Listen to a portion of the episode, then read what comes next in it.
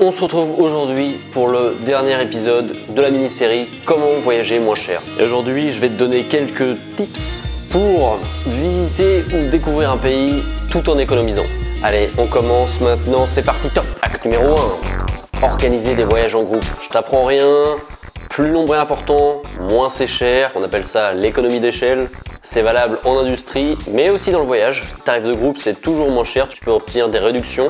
Et il existe des sites internet ou des applis spécialisés dans le voyage en groupe.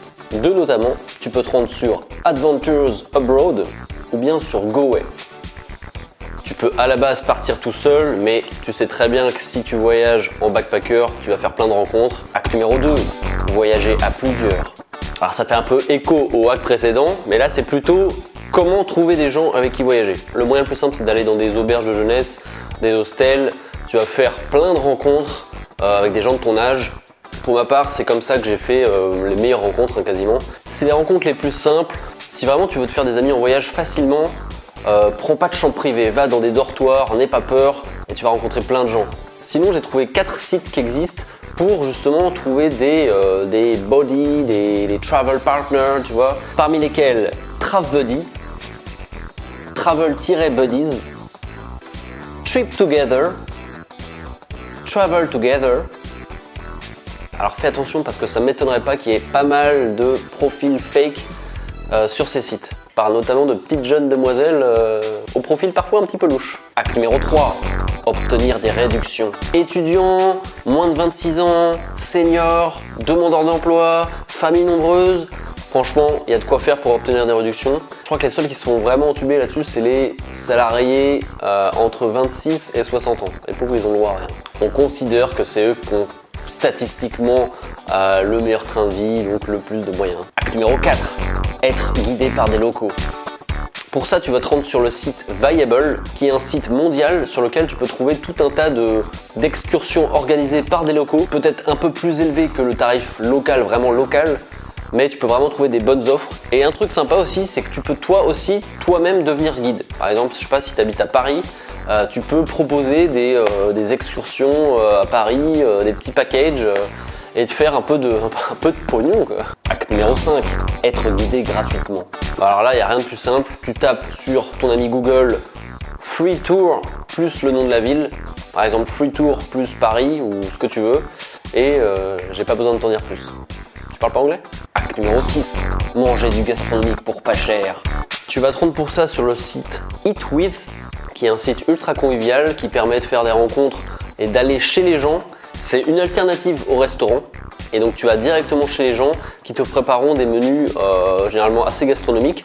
Pas forcément bon marché, mais toujours moins cher que dans un restaurant. Acte numéro 7, cuisiner vous-même. Et oui, après avoir expérimenté ça en voyage, je peux te le dire, c'est clairement la solution la meilleure pour euh, manger moins cher tout simplement. Cuisine par toi-même. Tu apprendras plein de choses, tu développeras ta créativité. Acte numéro 8, des réductions dans des restaurants. Si t'es pas encore un adepte des restaurants parce que tu trouves ça un peu cher, il y a quelques applis sympas qui te proposent des réductions, qui ont des partenariats avec des restaurants. En fonction de ce que tu prends, en général, toutes les conditions sont détaillées sur l'appli. Donc pour ça, je te propose La Fourchette, Groupon, Resto Club ou Restaurant Michelin pour te permettre de sortir un peu de ta cuisine. Acte numéro 9 obtenir un PVT. PVT pour permis visa travail. Dans les pays anglo-saxons, c'est WHV, Working Holiday Visa. C'est un truc vraiment génial. Un visa d'un an qui te permet de travailler et de rester sur un territoire dans un pays. Donc tu n'as plus le problème du visa, au moins pendant un an. Tu peux travailler et c'est pas excessivement cher. Ça dépend des pays. Alors tous les pays ne proposent pas ça.